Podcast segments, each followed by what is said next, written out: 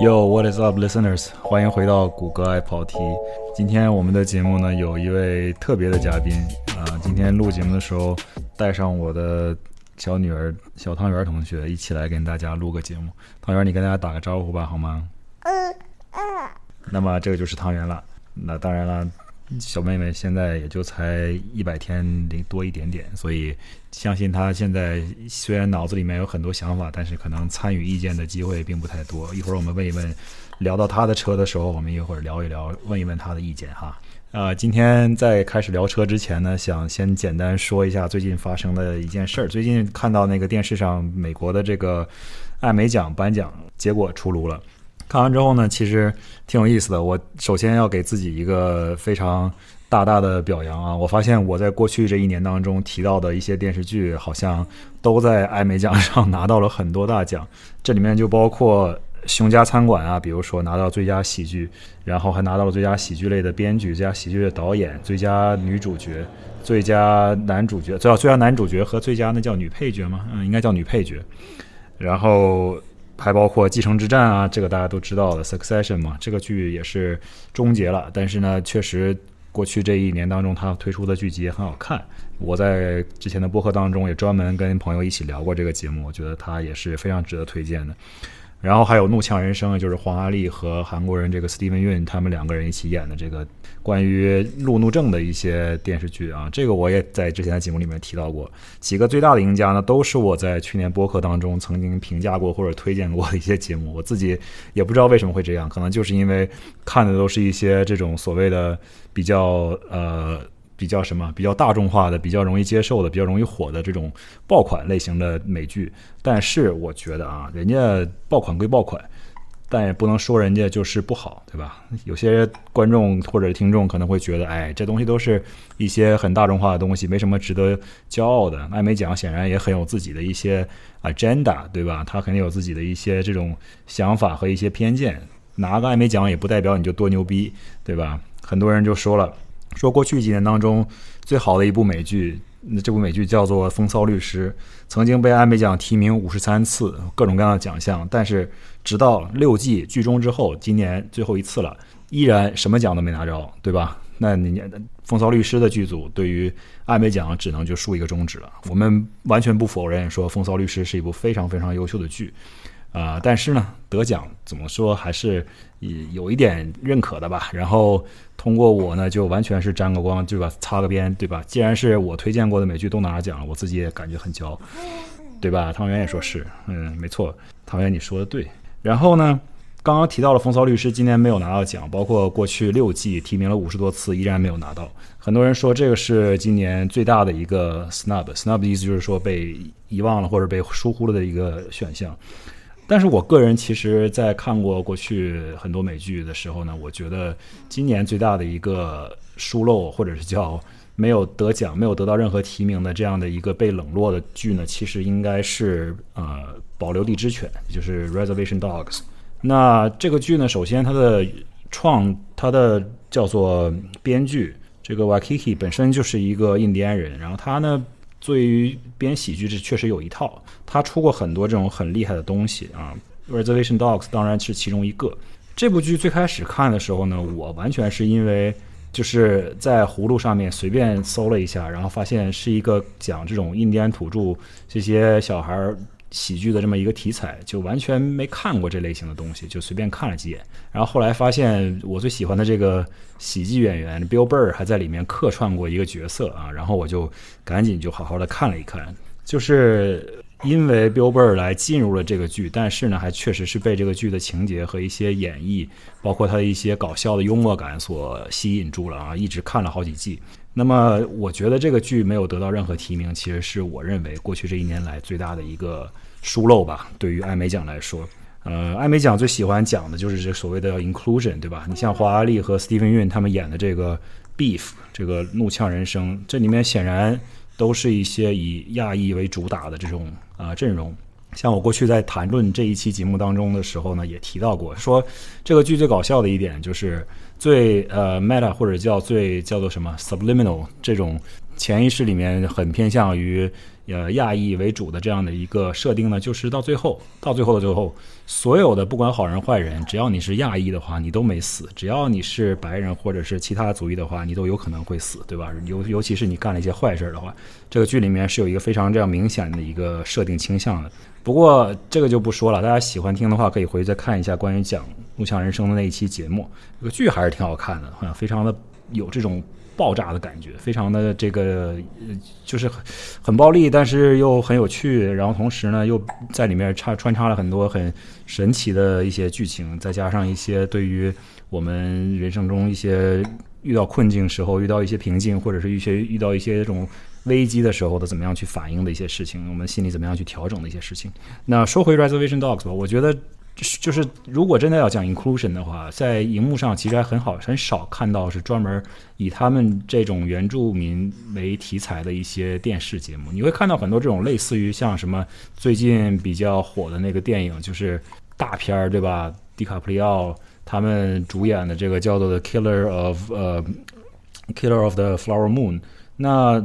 这个纯粹是以印第安人为当做一种背景来讲的，而不是让印第安人来主动讲这个故事，对吧？他依然是以一个白人的视角来重复这个东西，然后演的东西呢，也是以他们这些呃外来者作为主角或者是主线来讲的。那么其他这种那个印第安人的故事呢，其实讲的并不好。说实话，这个《Killer of the Flower Moon》呢，还受到了《Reservation Dog》里面一个印第安裔的女主角，她。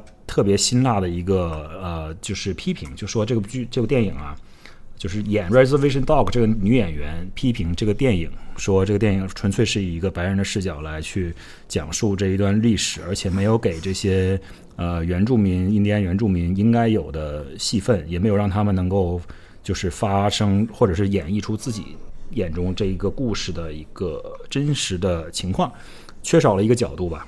那么《Reservation Dog》就是这样的，从主创到演员，所有的重要的角色，只要你说他是印第安裔的话，他都是印第安裔的演员来演的啊，而且呢，都是演的很搞笑的，毕竟是一个喜剧，呃，非常的真实，给人感觉，而且他们也不是说多么高大上或者多么的啥，都是一群这种吊儿郎当的一些这种呃有点 delinquent 的一些青少年的故事，然后都挺好玩的吧，总之。然后他演的也很有质感，有一些想象力的也蛮丰富的。最搞笑、最好的地方呢，就是他的幽默感，其实跟我挺在一个频段上的，所以我比较喜欢看这个剧啊。然后关于这类剧在电视上比较少，希望大家如果喜欢或者好奇，或者是说觉得值得一看的话呢，就去看一下。那么今天关于一开始先扯关于艾美奖这么两句，我们先休息一下，然后回来继续讲关于车的内容。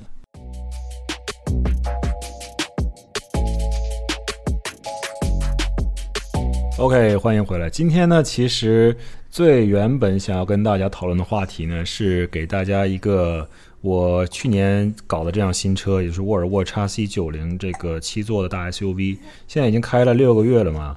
汤圆，你为什么跟我竖中指？你怎么这么搞笑？呃，这不是开了六个月了吗？所以想跟大家做一个这种六个月的长期的点评或者是回顾啊，这样的一个报告，希望对大家能有一点的帮助吧。呃，这辆车呢，再给大家简单重复一下，去年七月份的时候买的啊。七月份的时候，显然孩子还没到，孩子十月份出生的，但是我们那个时候正好赶上这个车呢有一些活动，所以就提前把这个车现在办下来了。办了之后呢，确实那个孩子就是出生的时候就是从医院用这个车把他接回来的。那它确实在这车里面出行呢也比较方便，因为空间足够大，再加上我们父母来了之后呢，一家五口人出去，加上两个狗什么的都是可以应付的。这个是我觉得它最值得夸赞的一点啊，就是我当时做这个选择的时候呢，其实也想了很多这种七座的车型，呃，当然了，没有主动去考虑呃 minivan，也就是说这种 MPV 的车型，呃，主要考虑的是这种三排 SUV 的选项。当时呢，觉得这种车型呢，它本身呃内饰呢配置呢要比 minivan 稍微好一些。然后功能上呢也稍微多一些，虽然说没有 minivan 那种上下这么方便吧，但是呢也不差。呃，然后最大的优势，像我说，当时横向比较各种各样的三排 SUV，发现这辆车的成员空间先不说吧，成员空间我觉得大家都大同小异，就是可能区别不太大。呃，然后呢，最大的就是它的后备箱空间比较大。所有的这种三排座 SUV 里面，好像除了美系那种超级大的全尺寸 SUV，比如说什么凯雷德呀，比如说什么林肯的这个 Navigator 啊、领航员啊这种车之外呢，他们大部分的行李空间都没有这辆车大。所以呢，就选了这辆车。当时这是一个最主要、最主要原因。当然，除了这个价钱比较优惠之外，当然这也是一个很重要的问题。那么说完好的之后呢，我觉得。过去这半年开过了这个车之后呢，确实会存在一些小小的问题。我觉得我们就从最怎么说吧，就从最直接的开始说吧。之前我在节目当中可能提到过一次，就是我们就是天特别热的时候，去年可能十一月份左右吧，那个时候迈阿密的天还很热。有一次我们去外面玩，回家的时候呢，车一打着之后，整个这个车机就不工作了，就它基本上是没有任何功能是好使的。然后你的车的辅助驾驶功能就完全失去了，没有任何好使的音乐也没法播。当时最最最最最最让人蛋疼的一点就是，你在一个炎热的这种天气里面啊，当时因为车机主机不工作了，但是空调就没法开了。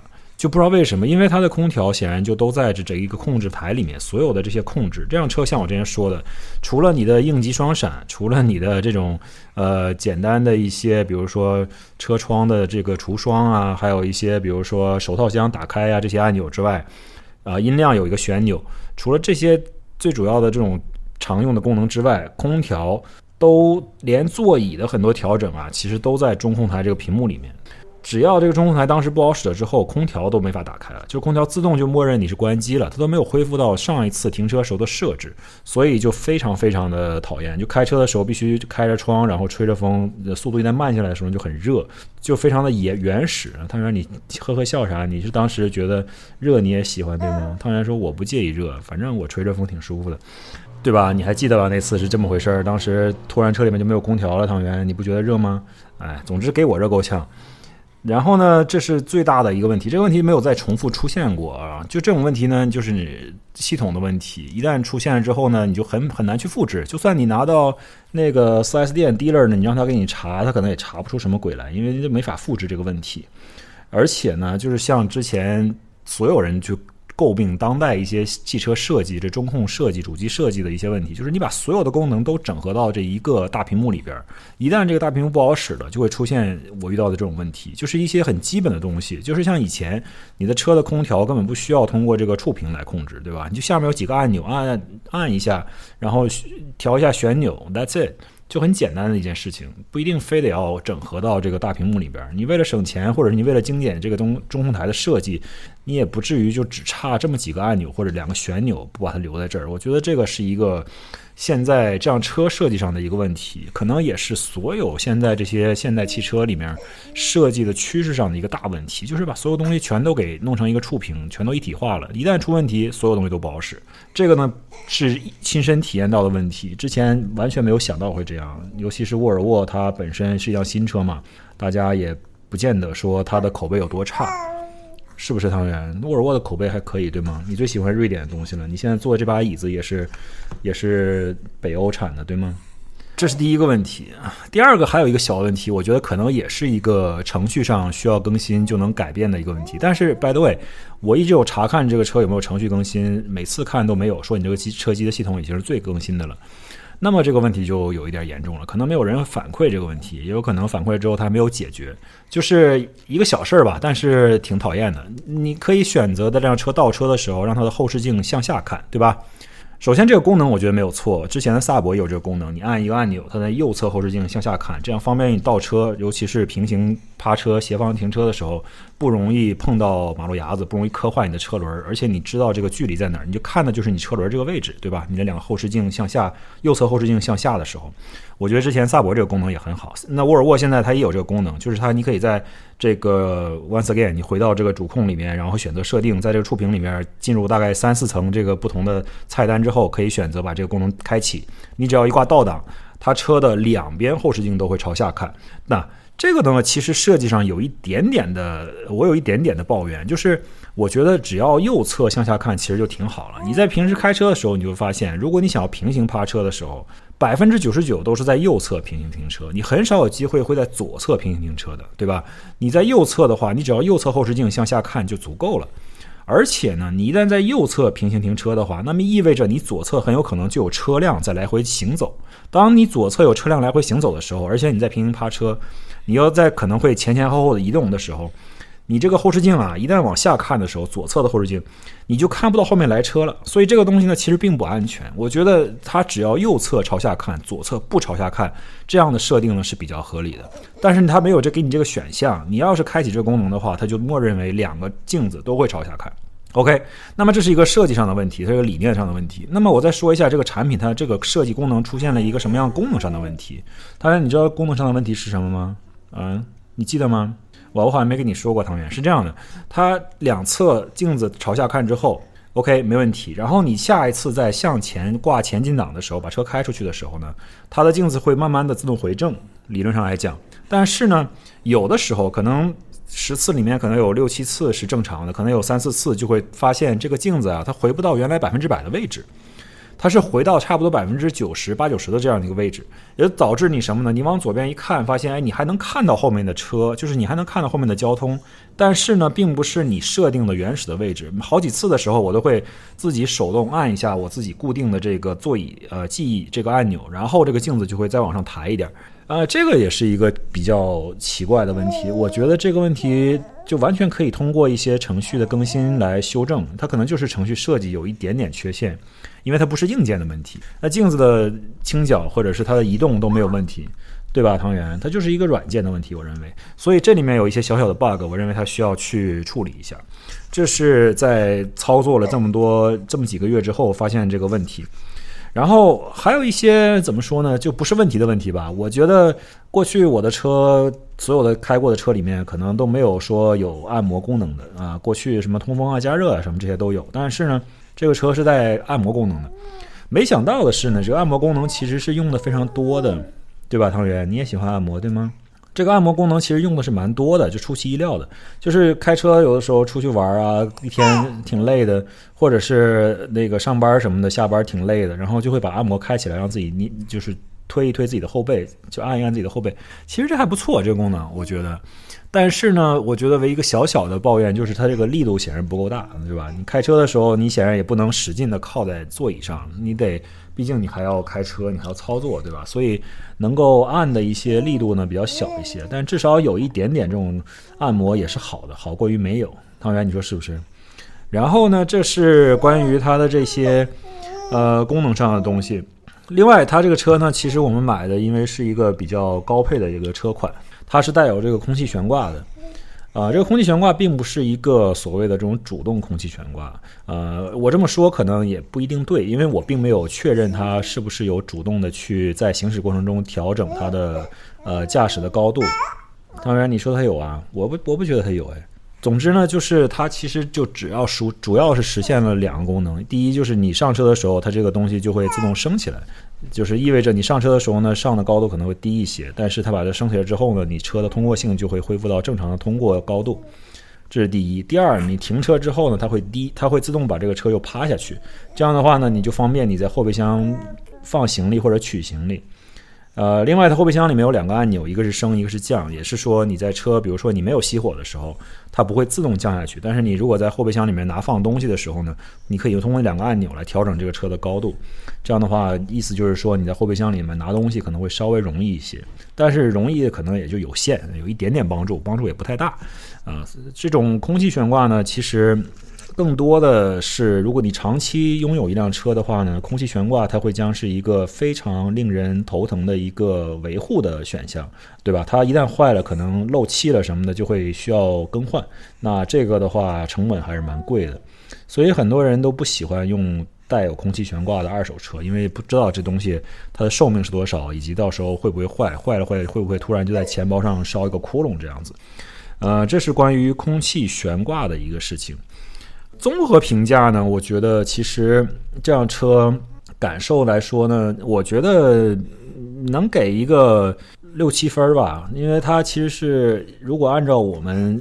如果我们的评分是以我们的需求或者我们的目标有没有达成这样的一个方式来评呢？我觉得这个分可以更高一些。因为我买这个车的目的呢，显然也不是为了飙车，也不是为了开的爽快，也不是为了说多拉风。这个车显然很低调，而且呢，2.0T 的发动机，呃，速度也不快，也不是特别省油，因为我买的也不是混动版。啊，所以以上这些都不是我当时买这个车的目的。我当时买这车的目的呢，其实只有一个，就是能装，对吧？装人装的也多，装货装的也多，同时可以带上狗。如果单纯从这个角度来讲，再加上它本身沃尔沃的 style 呢，比较符合我的这种品味，就是比较低调一些，比较收敛一些。那这样的话呢，它的评分可以是蛮高的。但是如果不像说这个《速度与激情》的这个主要角色啊，Dom Toretto 说过的一切以家庭为重的话，那么。我们出门，我自己出门的话，我可能更愿意开一下自己的破瓦罐什么的，那开起来重心确实低很多，而且开起来就会感觉更灵活一些，过弯呢自信心也更强一些。那你开这个大 SUV，显然就是坐姿很高，视野很开阔，但是呢，过弯的时候真的就不太敢去开得太快，或者是转得太急。而且呢，就是停车呀，或者是干什么的，就在美国，这倒不是一个特别大的问题，尤其不是在像纽约这种非常紧张的一些城市里边，位置非常小的一个城市里边，那停车什么的呢，稍微有一点点挤，但是呢，就大部分情况下都没啥太大问题。这可能就是说我还是不太习惯开这么大的一辆车啊。当然了，像我说的，我们主要目的是为了装很多人，那这个车显然是完美的实现了这个任务。而且它比较安全，对吧？那么你装个小孩在里面，你也比较放心一些。汤圆，你说是不是？把你坐在里面，你是不是也觉得挺舒服的？反正我看汤圆挺喜欢的，嗯，对吗？嗯，OK。关于汽车这个，其实我最近有一个特别笼统的一个关于车的一个不解，或者是这个投诉吧，就是我发现啊，我们家门前有两棵大树啊，两棵大树还喜欢掉叶子。啊，然后叶子很小，然后树枝呢也很细，这些东西掉下来之后呢，就都会收集在这个车前挡风玻璃根部那个位置、底部那个位置。那么现在像沃尔沃这辆车呢，它显然它的设计的时候自然会考虑到这个东西，它会有一个塑料挡板，把这些叶子呢，就理论上来讲都挡在外面，这样的液体你下雨的时候或者是冲刷这个前挡风玻璃的时候呢，水依然可以从这里流下去。然后这里面就存在一个问题了，就是它虽然有两块挡板，这挡板上显然为了过水，它是有一些这种像呃网状的东西的。这些网呢，看着好像是能挡住叶子，但是根本就挡不住。实际上，这些叶子呢本身就很小，但是呢又没有小到说那种。就是你会大概是多小？我这叶子大概是什么样的一个尺寸？可能就是一个饺子那么大的尺寸吧。你想象一个饺子有多大？普通吃的水饺那么大的一个尺寸。而且它干了之后呢，显然就会变得又又收窄、收小一些，变细一些，可能会掉进去。每次我的这个车要是在我们家的树下停，差不多呃周中可能会停大概三五天的时间的时候，那。里面就会堆满了叶子，在外面的时候可能看不到，但你一打开发动机盖，就会发现发动机舱两侧有两条通道一样的东西，上面堆满了叶子。然后你把这个挡板拆开。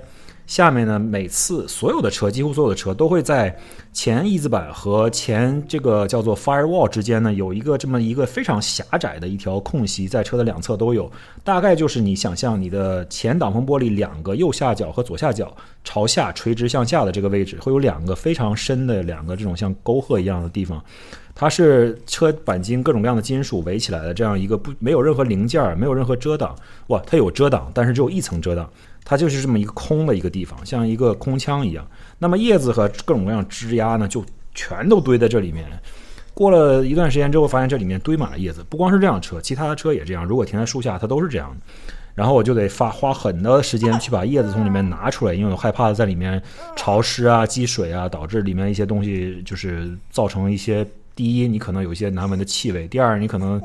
积水在里面潮湿可能会导致一些金属不好。当然，金属腐蚀这种事情不会这么快发生，可能这十几年、二十年之后可能会出现这种情况。但是有一堆叶子在里面，总是这种脏兮兮的嘛，就是腐烂了之后的叶子，所以就会想要把那里面的叶子全都弄出来，就用吸尘器把它吸出来，要吸很久才能把这东西全都弄干净。所以我就一直不太明白，为什么这些车的设计就不能把这一块真的给遮住，对吧？你这一块遮住了，当然你可能就需要多放一个。这种网栅的一个东西在上面挡着，可能会增加你这车的成本。而且人设计师都说了，说哎，我上面都已经放了一个网了，你这叶子为什么还会掉进去呢？对呀，那这就是问题了。你都已经放了一个网了，为什么这叶子还是会掉进去？对吧？就说明你上面这个设计本身就有问题。不管是老车也好，新车也好，我还没发现哪一辆车它有一个非常完美的能解决这个落叶问题的一个 solution。所以这是关于这个事情的一个特别特别，呃，怎么说？特别一个 general 的一个 complaint。呃，关于这辆车，其实差不多就这样了，没有什么特别其他的东西。其他的东西我觉得都中规中矩，没有什么说让人觉得特别惊艳或者是特别不满意的地方。那么这个可能就是关于这辆叉 C 九零六个月之后的一个驾乘体验，给大家一个小小的反馈。那我看，我看汤圆差不多也该干点别的了，好像有点做闷儿了啊。那你是不是要干别的了，汤圆？啊，OK，那我们这期节目就录到这儿吧。哎呀，汤圆要投诉了，那我们就先录到这儿吧，不高兴了。那好，先这样吧，下次见，拜拜。always hear when you sigh. Never in my wordland could there be ways to reveal in a phrase how I feel. Have you ever heard two turtle doves, bill and coo, when they love? That's the kind of magic music we make with our lips when we kiss. And there's a weepy old